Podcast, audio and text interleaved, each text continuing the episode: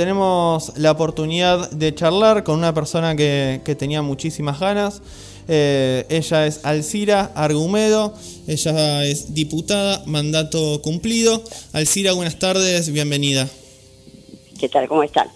Bien, muchísimas gracias por atendernos, por, por dedicarnos unos minutos en esta tarde. Eh, bueno, principalmente nos comunicábamos porque, porque estamos al tanto de que, es una causa que te preocupa, que te ocupa constantemente lo que está sucediendo con el río Paraná, con la hidrovía. Sabemos de, bueno, de tu relación con Rosario y de tu interés particularmente por la situación de, la hidrovía que genera consecuencias económicas para el país severas y bueno, obviamente todo lo que eh, refiere al universo medioambiental.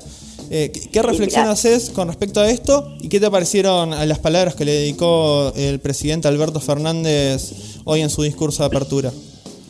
Bueno, mira, en realidad mencionó tangencialmente el hecho de eh, volver a hacer una concesión de hidrovía. El tema que nosotros estamos planteando es que Argentina ha sido y continúa siendo víctima de un descomunal saqueo, que no ha sido frenado en aquellos gobiernos que más o menos, qué sé yo, a principios de siglo, eh, durante 10 años los gobiernos progresistas lograron revertir algunos de los temas, pero no se logró, eh, eh, digamos, sanar lo que había sido la estrategia de, de Caballo, Caballo es un nombre de los grupos económicos financieros, en ninguna manera es un, ministro argentino.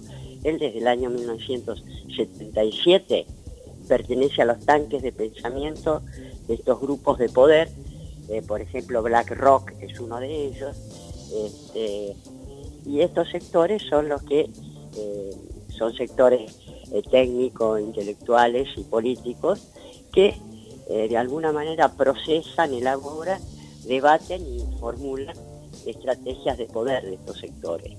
Bueno, en la Argentina, si uno se pone a ver la, trayectoria de Cafiero, eh, perdón, la trayectoria de Caballo, pues fíjate que él ingresa en 1900, fin del 81 como presidente del Banco Central y su tarea principal es la estatización de la deuda privada.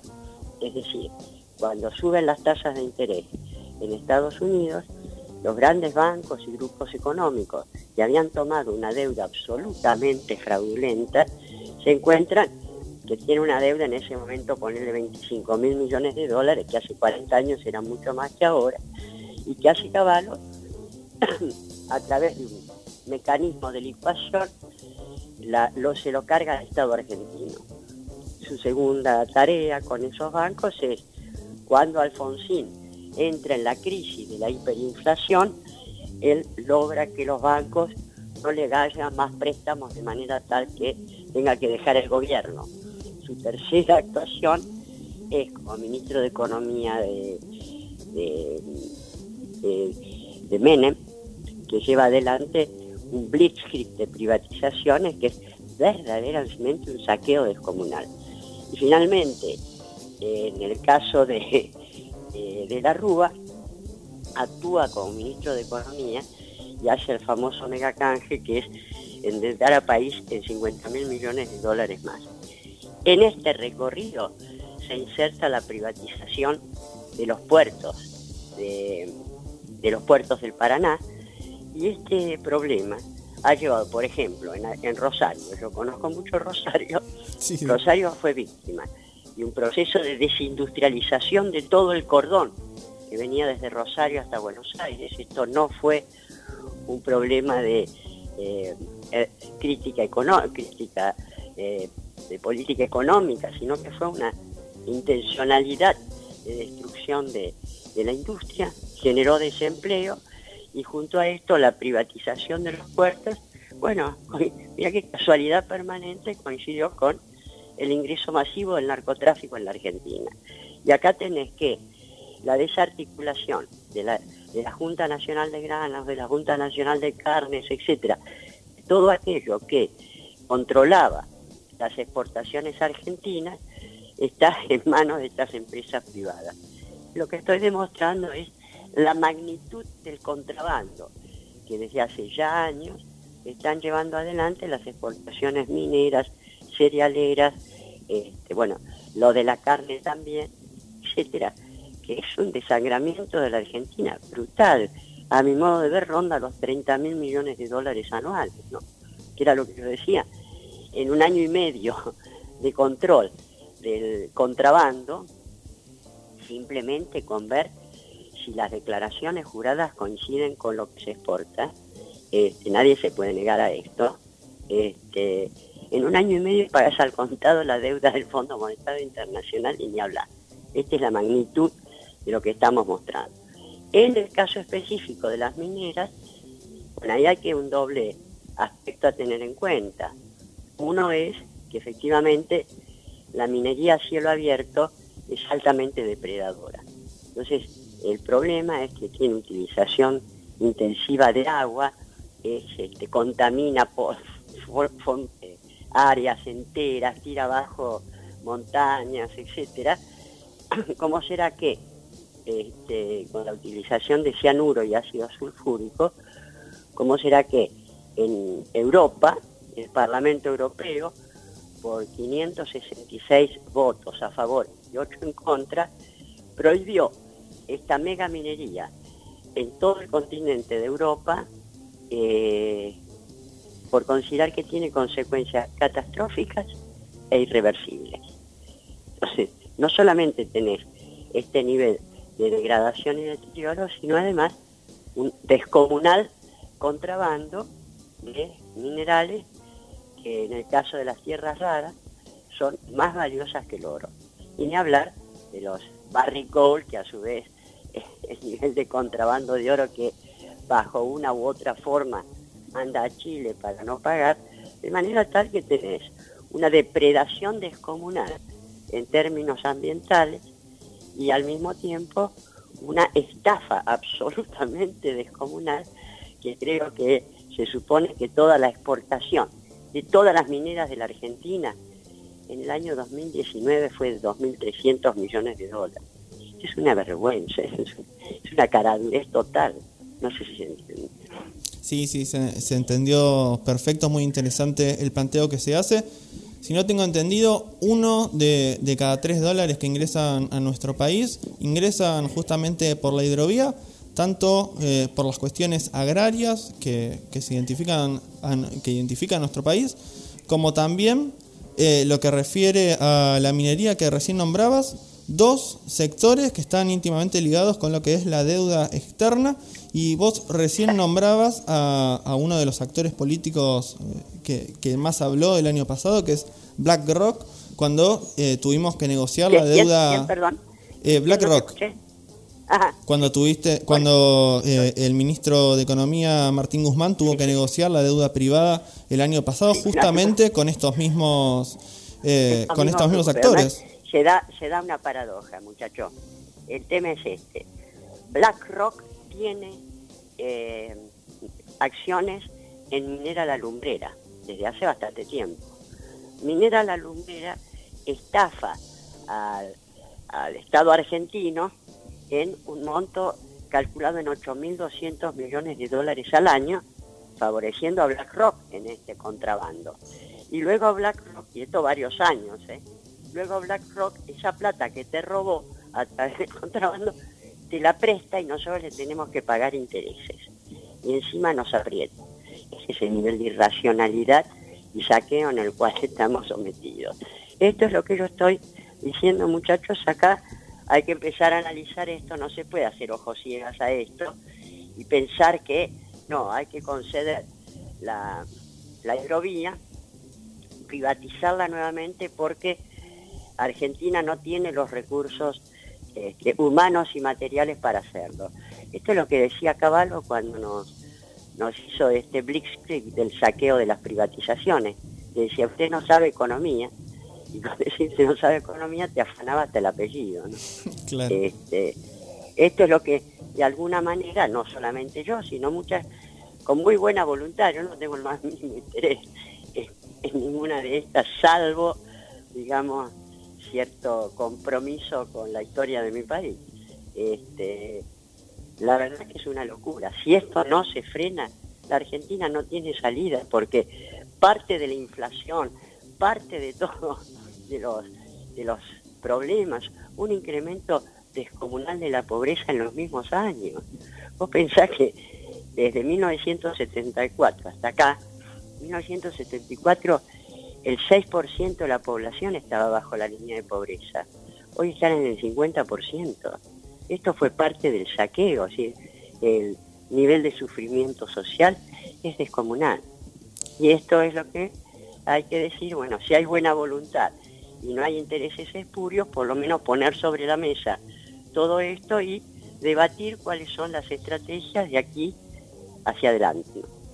Bueno, eh, hay, un, hay muchos movimientos, principalmente en Rosario, que son los afectados directamente, pero bueno, en el país en general, porque no deja de, afectar a la economía en el país, que impulsan eh, que no se renueve este contrato de privatización de la hidrovía y el año pasado el presidente Alberto Fernández fue a la ciudad de Santa Fecina, fue a Rosario y prometió abiertamente eh, en la conferencia de prensa que dio que iba a retomar eh, las riendas de la hidrovía por parte del Estado y hace muy poquito tuvimos un decreto que decía todo lo contrario. ¿Qué interpretación haces de, este decreto y por qué crees la el cambio de postura del presidente? Yo creo que ha habido presiones muy fuertes y a mí me parece que acá las provincias tienen que plantear que se haga una empresa pública federal con fuerte participación de las provincias que tienen intereses directos en esos puertos y que se haga cargo de la hidrovía por donde pasa el 90% de nuestras exportaciones. Y a partir de ahí, estos son ingresos legítimos que van a tener el Estado. Porque acá, si no, pareciera ser que el neoliberalismo cuyo fracaso se ha demostrado en todo Occidente, en los países centrales y en los países periféricos, este, te sigue ganando la partida. Y acá lo que se ha visto es que los únicos modelos que han logrado este, un éxito en estos 40 años son economías mixtas, con una participación del Estado en determinadas áreas estratégicas. Una de ellas es el comercio exterior y luego en otras áreas sí que pase lo, el famoso mercado. Pero se ha demostrado esto, en, Estados Unidos se está comentando el mercado ha fracasado. En Davos, en el encuentro de Davos, los grupos económicos empezaron a decir hay que resetear esto y volver a pensar. Y acá se quiere reproducir este, lo que fue la política de estos 40 años, me parece un error muy grande. Yo apoyo al gobierno pero me parece un error muy grande y creo que parte de la lealtad es decirle muchachos, en este campo hay que abrir el debate, hay que evaluarlo mucho mejor porque se pueden cometer errores o se pueden estar consciente o inconscientemente eh, favoreciendo intereses públicos. Bien. Eh, te, saco de tema durante un segundito. Yo sé que también tenés eh, algún tipo de relación con, con el pueblo mexicano. Ajá. Y, estamos viendo que últimamente eh, se está generando un eje de, gobiernos populares en Latinoamérica que tiene como, principales impulsores la relación entre Argentina y México. Obviamente otro, otro de los socios ahí podemos nombrar a, Bolivia con el gobierno popular recientemente recuperado. Eh, ¿Qué análisis haces tanto del nuevo eje que tiene de relación Argentina y México? Que, es nuevo para nuestro país, ese tipo de relaciones, y claramente la, gran ausencia que es la, falta de relación que tenemos con Brasil, nuestro socio histórico. yo creo que este, lo que se está viendo es las dos respuestas posibles que se van dando ante la profundidad de la crisis del neoliberalismo en, estos países. Y por una parte tenés que eh, México, con López Obrador, eh, Bolivia con, con, eh, con Arce, te digo una cosa, ¿eh? el único modelo exitoso en todo Occidente, países centrales y periféricos, que permitió crecer durante 14 años al 4.5% anual y con un índice de inflación del 1.3% fue Bolivia que no sufrió la crisis del 2008, etcétera, Es un modelo económico para tener en cuenta. da cuenta de una fuerte confrontación que se está dando en, en, en América Latina alrededor de estos intentos de recomponer los modelos neoliberales fracasados o de buscar nuevas alternativas superadoras. Esto también se está viendo con con este Arauz en, en Ecuador, que también es una promesa. Yo creo que viene una etapa en la cual es necesario y nos debemos un debate en profundidad acerca de qué modelos de sociedad y Estado son capaces de responder a los desafíos de una nueva etapa histórica ante el brutal, eh, ante el brutal fracaso del neoliberalismo que no tiene viabilidad histórica. ¿no? Mira, justo sacaste el tema, no, no, no, me iba a meter en ese tema en esta charla, pero, pero ya que lo trajiste a la mesa, trajiste a, Ecuador como, como, otro posible socio si se efectiviza un cambio de gobierno, dependerá del resultado de las próximas elecciones del balotaje en Ecuador. Arauz es el candidato que, más chances tiene de ganar, eh, en este caso el representante de Rafael Correa.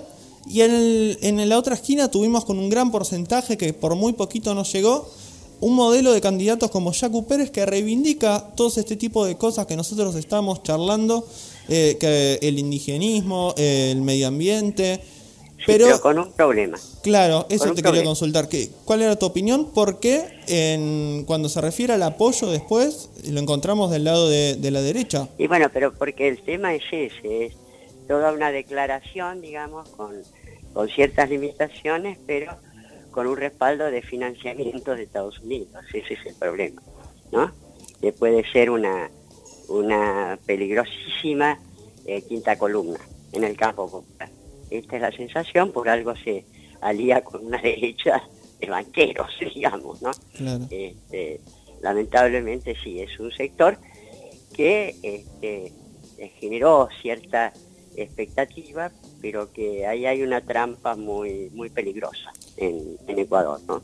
¿Identificás a este modelo de candidatos como, como un caso aislado o, ves una conexión en otro país con, con casos similares de candidatos que se quieren formar de Estados Unidos con, con características de izquierda, pero que, que, en definitiva actúan de manera eh, en contra del pueblo. Hay que ver porque en Estados Unidos los tanques de pensamiento suelen darse estrategias para América Latina, ¿no? Y este, así como en su momento fue estas estrategias de este, lo que se llamaban los, la falsa información, que entonces todos eran corruptos, Lula, este, Dilma Rousseff, todos eran terriblemente corruptos, aunque algunos no le pudieron probar nada. Eh, el señor Moro terminó diciendo, bueno, yo estoy absolutamente convencido de que usted es culpable. Mira lo que es. Eso fue toda una estrategia de Estados Unidos para desarticular lo que fueron los gobiernos progresistas críticos de Estados Unidos en su momento. Ahora, en este momento me parece que hay un cambio, hay que ver qué pasa con Biden, pero tampoco es que viene el Che Guevara en Estados Unidos, ¿no? Con Biden. ¿Te genera algún tipo de esperanza? No, no, en absoluto. En absoluto, porque bueno, Estados Unidos quiere recomponer, además no me puede generar esperanzas alguien que al menos de un mes de haber asumido lanza un nuevo bombardeo sobre Siria. Eso me pareció de una crueldad infernal y es un militarista. Este, entonces eso me, me hace prender las antenas y no entusiasmarme, aunque lo haya desplazado o haya tenido el mérito de desplazar al monstruo de, de, Trump, ¿no? Claro.